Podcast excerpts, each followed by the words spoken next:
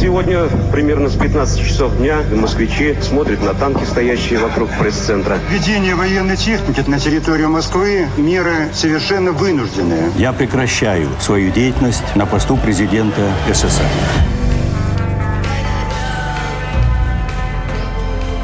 Тридцать лет без СССР. Мой 1991 год. Для журналистов это было прям прекрасное время не только в смысле свобод, и в смысле отсутствия цензуры, но и в материальном плане тоже. Но страна-то была в очень плачевном положении. Мы все любим сказки. И чем старше мы становимся, тем больше верим в них. Ведь когда все лучшее позади и иллюзии потеряны, остается только ждать чуда, самого обыкновенного – Надеяться, что прилетит вдруг волшебник. Еще бывают принцы, дальние родственники с наследством, счастливый лотерейный билет и, конечно, случайная встреча, изменившая жизнь. Мы открываем шампанское, загадываем желание на Новый год и опять надеемся. Из года в год. Ведь кому-то повезло однажды. Говорят, ее звали Золушка.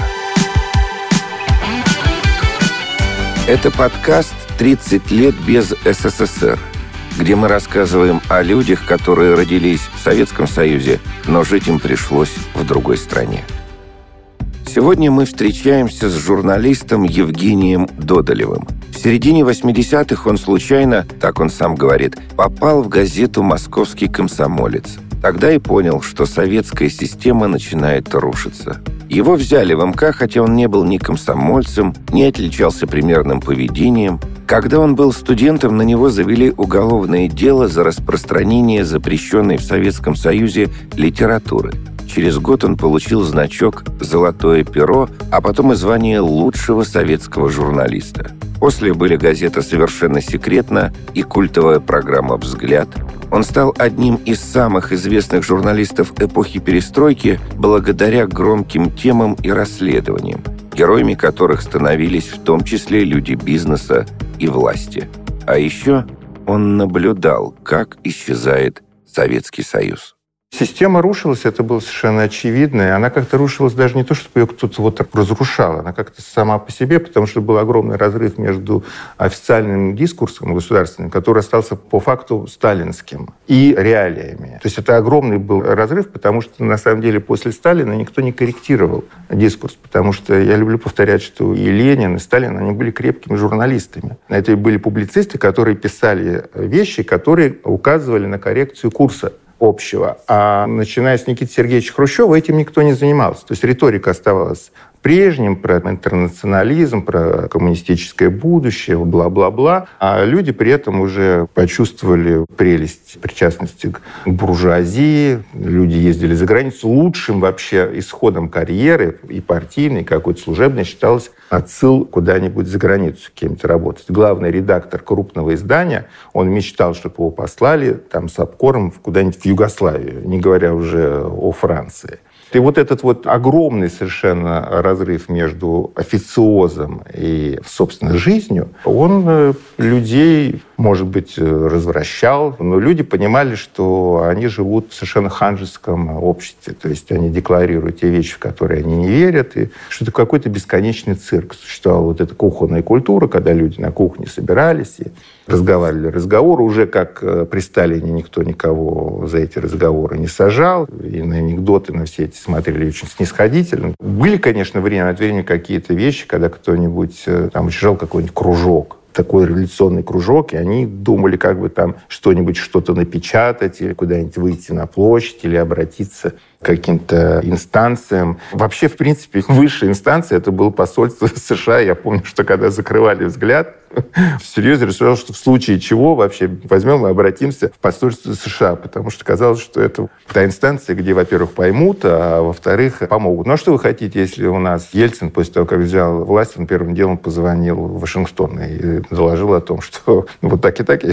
спросил, что, что, собственно, делать дальше. Мы были очень наивными в этом смысле людьми, задорными, но очень наивными. То есть казалось, что мир, дружба, жвачка, что там все есть, а у нас ничего нет. Ну что у нас, какая-то вот эта вот нефть никому не нужная, какие-то леса с энцефалитным клещом, какие-то реки Байкала, а там и жвачка и джинсы, и вообще эти гаджеты, ну, то есть слово гаджеты не было, но там техника это называлась. Не говоря уже о голливудской продукции, о рок-музыке, которая была запрещена, конечно. Я сам помню прекрасно эти списки запрещенных коллективов имен, которые нельзя было называть. Иногда даже с расшифровкой, почему нельзя тот иной коллектив или того иного певца называть. Ну, то есть э, это очень доставало, но мы совершенно не ценили то, что было в так называемом совке.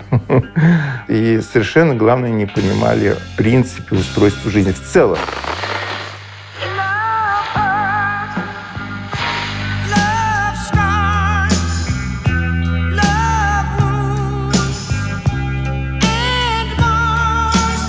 А в те годы ведущих обозревателей пытались завербовать? Да, конечно. Вообще, если кто-нибудь из известных журналистов, не только советского периода, я думаю, что это общая практика, говорит, что его не вербовали, значит, он просто завербованный работает. Вербовали всех абсолютно. Это просто было совершенно таким нормальным делом, когда подкатывали.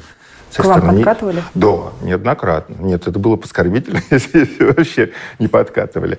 Первый раз это еще было до взгляда. Поскольку было очень много знакомых из этой сферы, я работал с Тельманом Гляном. Это культовый такой был следователь по особо важным делам, важняк так называемый, в Генеральной прокуратуре Советского Союза. Он вел такое знаменитое узбекское дело, связанное с хищениями в Узбекистане.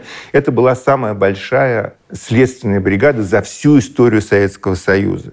Хлопковое или узбекское дело – серия уголовных дел об экономических и коррупционных преступлениях в Узбекистане. Точнее, всего таких дел было возбуждено почти 800. Расследование проходило громко. Нужно было показать населению СССР, как в стране идет борьба с коррупцией. В сентябре 1983 года к расследованию подключились следователь Тельман Гдлян и его помощник Николай Иванов, которые в итоге вышли на коррупционеров в высшем руководстве страны. История получилась скандальная и широко освещалась в прессе. Позднее против самих следователей открыли уголовное дело. Многие считали, что власть испугалась и мстит.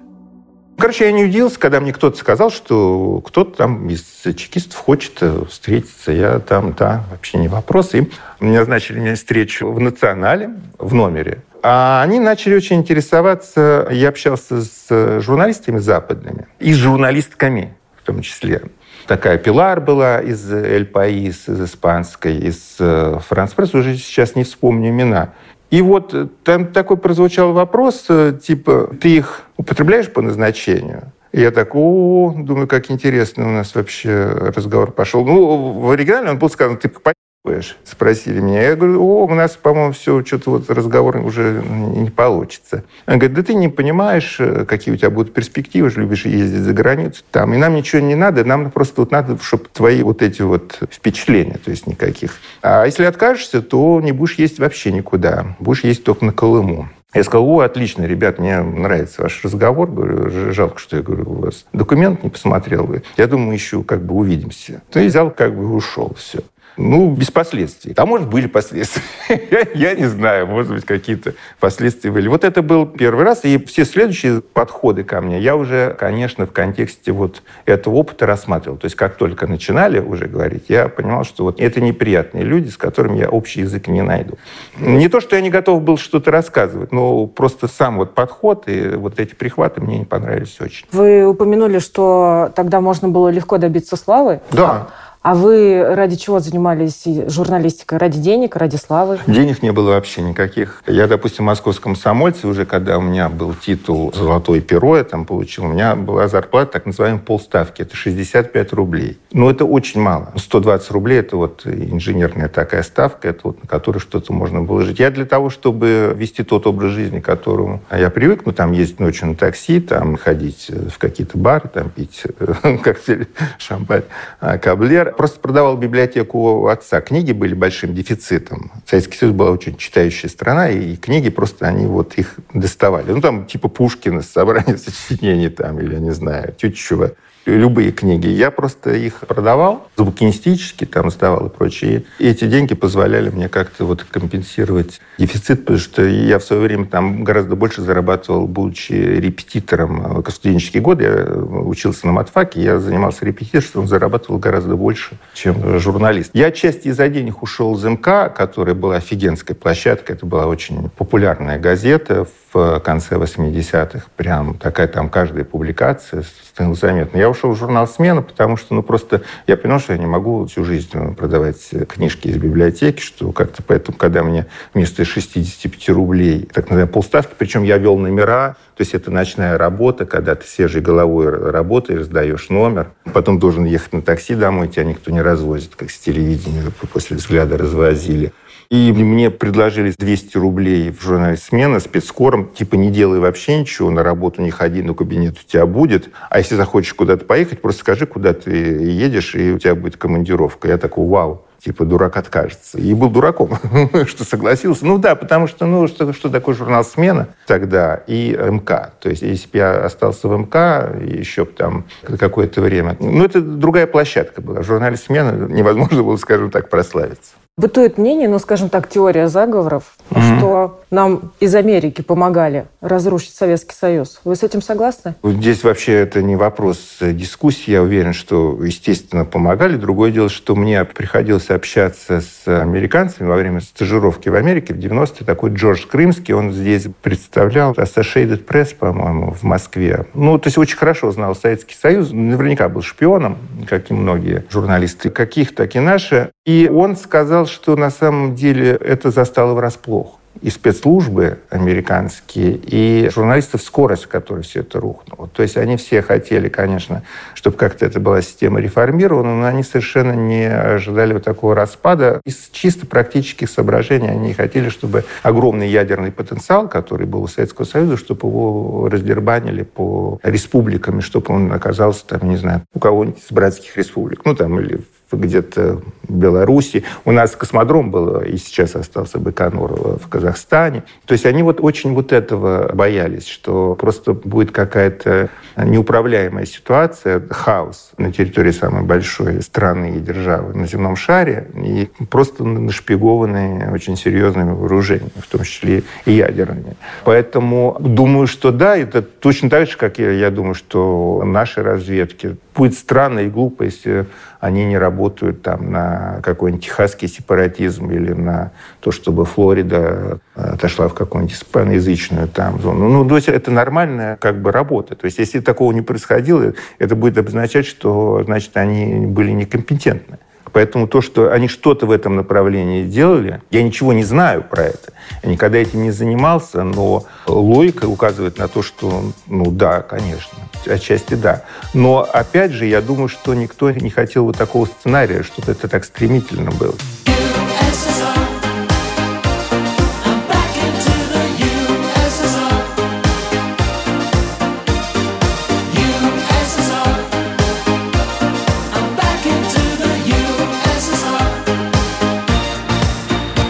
А на ваш взгляд, какие-то характерные черты, явления или вещи вместе с Советским Союзом, они исчезли? Конечно, да. Что именно? Во-первых, исчез э, вот этот момент. Вы знаете, он сопряжен, конечно, с наивностью мировосприятия советских людей, но это то, что можно было бы назвать человечностью, что ли, условно говоря. Ну, допустим, в советское время невозможно было представить, чтобы вот пьяных было много, больше, чем сейчас, но чтобы лежал пьяный человек, чтобы к нему кто-то не подошел, сердобольный. Поинтересоваться да, да, да, не, может быть, человек плохо сердцем, или даже понимали, что он пьяный, он, он там мог лежать весь заблеванный, его кто-то посадил бы обязательно на скамейку, какие-нибудь э, старушки бы охали бы, ахали, или, может быть, кто-нибудь вызвал бы вытрезвитель.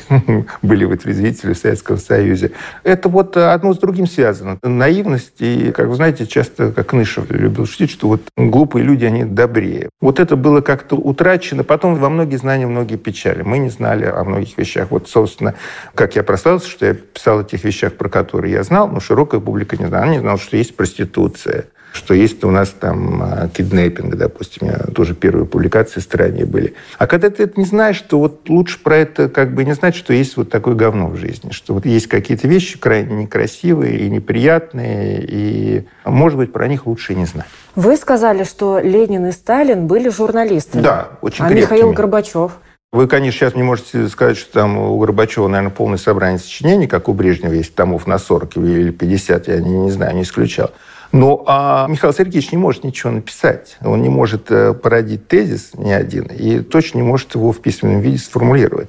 При всем том, что он там не может не вызывать симпатию, это человек, который действительно очень много сделал для разрушения административной командной системы. Может быть, не ожидая, опять же, последствий, но мы его мотивацию не знаем до сих пор. Э, Нет, он пытался, конечно, все вот эти ускорения, перестройка, вот пытался этот дискурс каким-то образом изменить. Но это не было кардинально. Посмотрите, после ленинской линии у Сталина абсолютно кардинальное было изменение. Никакой там тебе мировой революции, вот этого ничего, то есть вот стратегически. А у Горбачева у него все было немножечко так, ну, там вот типа компартия с человеческим лицом, но компартия по-прежнему. То есть вот эти все э, такие, их нельзя назвать косметическими реформами. Они были кардинально, но задумывались они вот как все так потихонечку, потихонечку. Я помню в своей журналистской биографии эпизод, их много есть эпизодов, за которые мне стыдно которых я вот прям вот вспоминаю, прям краснею. Прям позорные совершенно эпизоды. Но вот один из них, я очень запомнил, что когда на съезде каком-то чего-то там депутатов, Юрий Васильевич Бондарев, э, писатель, военный фронтовик, и человек, который там моему отцу очень помогал по писательской линии, он обратился к Горбачеву, сравнив его с пилотом лайнера, который не знает, где он приземлится, что он поднял в воздух Советский Союз, условно говоря, вот с аэродрома он ушел, и он не знает, во-первых, куда лететь, а во-вторых, где будет приземление. И я помню, что мы, мы стебались над этим. И я писал какую-то колонку, по-моему, в газету «Труд». И в эфире выстебывал, что вот это там Бондарев, вот самолет, бла-бла-бла. Мне, мне казалось, что эти идиоты, которые пытаются остановить наше движение в будущее, пытаются нам помешать. На самом деле сейчас, постфактум, я понимаю, что он был прав в том смысле, что эти элиты, которые затеяли это дело, у них не было четкого, скажем так, бизнес-плана.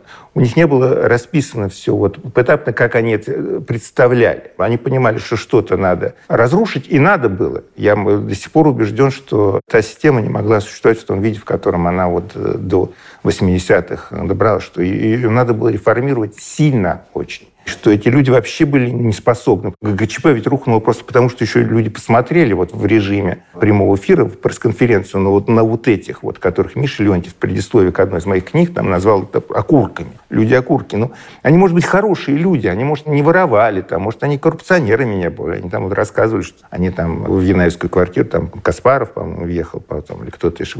Может быть, но они не были стратегами, и они не были людьми, которые могли бы такую махину грамотно куда-то развернуть. Они могли только катить по вот этим рельсам уже ржавым, которые вели вообще в никуда. И сейчас я понимаю, что вот мой степ над Бондаревым тогда, который очень огорчил там, моего отца, он был неуместен, потому что в этом была правда, в этом было зерно какое-то. А в плане журналистики, когда она была более свободна, если вообще такое возможно? При Горбачеве, при Ельцине или уже после них? Здесь я сейчас отвечу, просто немножко хотел бы вот в этом смысле обозначить, что уникальный, конечно, момент был в Горбачевскую эпоху, когда советские журналисты на казенные деньги, на бюджетные деньги то есть мы боролись с этой системой, осознанно э, разрушали страну, и которую надо было разрушить. Вот систему это надо было разрушить. Не разрушить страну, там, Советский Союз, а вот эту АКС, административно-командную систему. Но это уникальная ситуация, что мы считали, что, это вот должно быть оплачено из казны. Но это такая вот философия советских людей, где, собственно, моя зарплата. А что касается свободы слова, то нигде, никогда за всю историю мировой журналистики э, не было столько свободы, сколько в э, ельцинской России в плане полного отсутствия цензуры и самоцензуры у журналистов, у которых сейчас она есть, и она есть во всем мире. Это нормальная практика, это, в общем, как бы один из факторов компетентности, когда человек должен понимать, что он может сделать, что он там делать не должен. Поэтому, конечно, поздняя советская эпоха, то есть вот 89-90-е годы и 90-е где-то до 96-го года, до выбора 96-го, это был вот полный беспредел в смысле отсутствия хоть какой-либо цензуры, и все делали, что хотели. за победу демократии над реакцией. И как на Руси всегда было в конце «Ура!». Журналистика подразумевает, подчеркну, подразумевает говорить правду. А вы в свое время вот тогда говорили правду или а, все-таки... Во-первых, что такое журналистика? Все-таки вот у нас под журналистами совершенно разные вещи. У нас, допустим, репортер, он журналист, и ведущий какой-нибудь рубрики журналист, и ресторанный критик, он тоже журналист. И, условно говоря, Познер, тоже журналист, человек, который разговаривает с другими людьми, они все журналистами считаются. Это совершенно разные работы. Они разные и по трудозатратам, и по энергетике ремесла. Я бы не валил бы все это в одну кучу.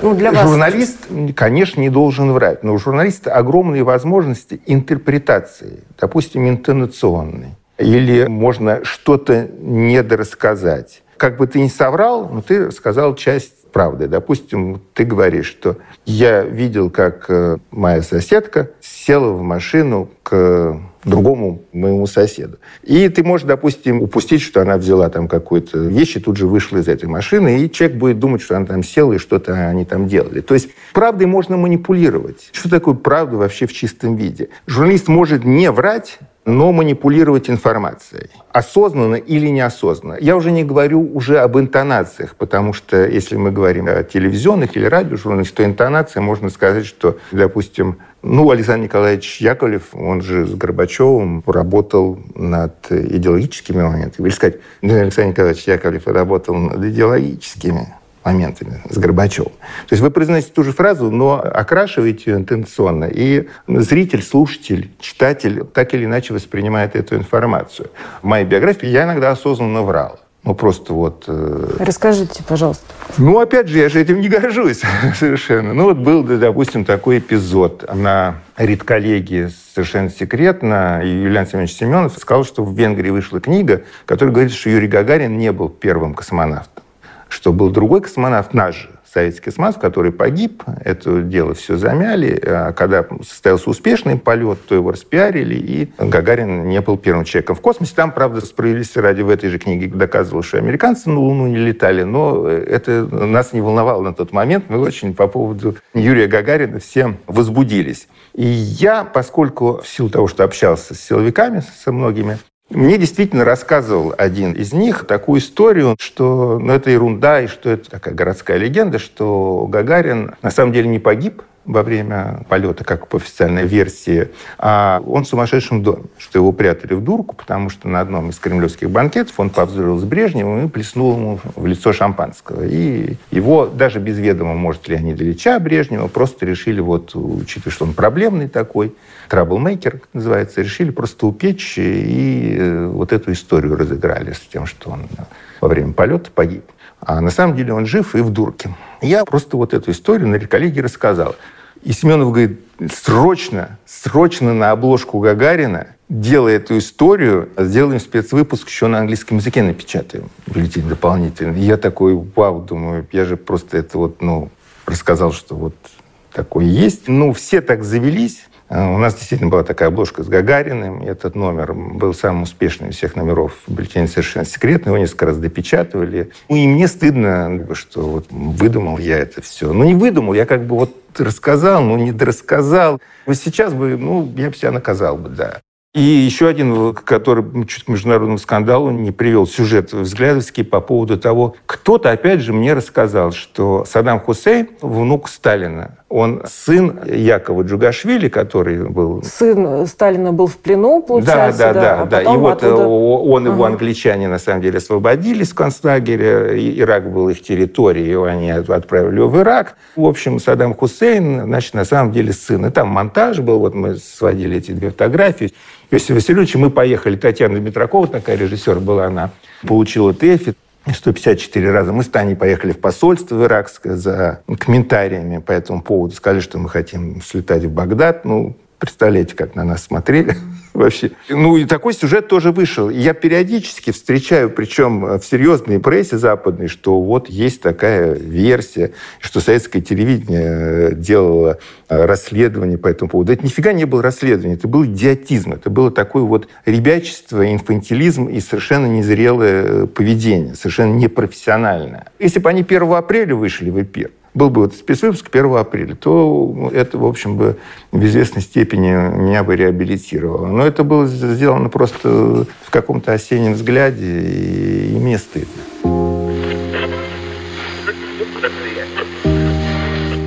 91 год в нашей истории все-таки запомнится тем, что распался Советский да. Союз. А лично для вас этот год чем запомнился? Ну, я в 91 году вступил в брак, наверное, может быть, отчасти этим.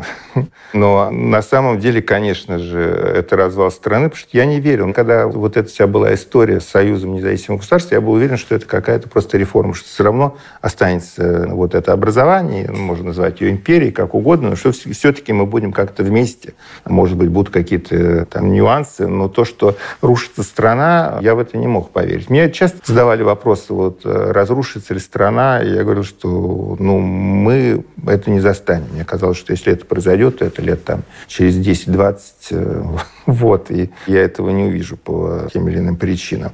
Ну, поэтому, конечно, для меня это год развала страны. В профессиональном отношении люди из медийки, они в выигрышном положении, потому что они не только могли выживать в 90-е годы, когда люди просто вот чем только не занимались, просто выживание ради физического. Я это тоже помню, когда слышу от коллег, что какое-то прекрасное время, какие-то цветы 90-е, как их называют э, Наина Ельцина.